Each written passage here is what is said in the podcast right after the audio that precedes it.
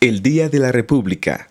Aunque este año se distingue por la conmemoración del Bicentenario de la Independencia, como hito que marcó el comienzo del andar de los territorios centroamericanos que alguna vez formaron la Capitanía General de Guatemala, es necesario reconocer que en un cuarto de siglo después sobrevendría una proclama cuya importancia no siempre se justiprecia, la Declaración de la República de Guatemala como un Estado independiente y soberano, la cual cumple hoy 174 años.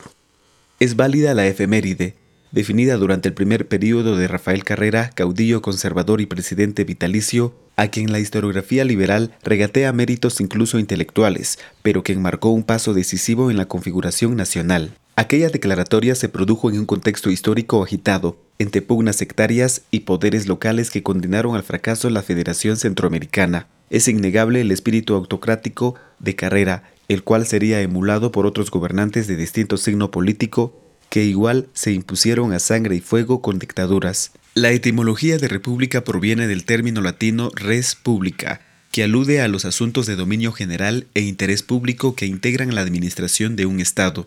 Es desde esa misma raíz que se establece como norma fundamental la publicidad de los actos del gobierno, al cual los ciudadanos eligen para depositar la responsabilidad del manejo de los asuntos comunes y la conducción de la comunidad nacional.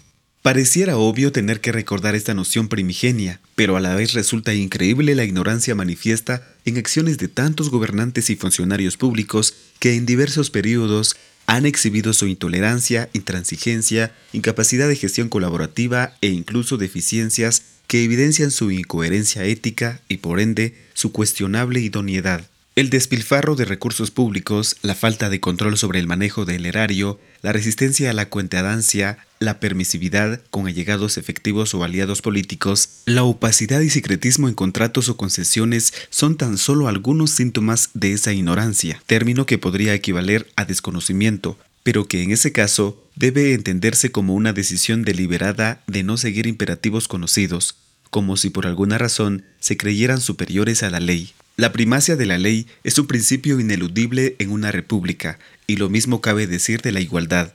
Ningún cargo de elección faculta a nadie para beneficiarse personalmente y a costa del bien común. Todo político se convierte en un intermediario entre la ciudadanía y el Estado. Todo funcionario se transforma en un delegado administrativo, no en un mandamás ni en un monarca de temporada. A 174 años de haber sido criada la República, con varias constituciones encima y actualmente con una democracia de tres décadas y media, es necesario demandar cordura a los gobernantes para no repetir crasos errores que indefectiblemente han llevado a otrora poderosos gobernantes a la cárcel, al descrédito o a la puerta trasera de la historia. Editorial de PL. Revista Super en Spotify.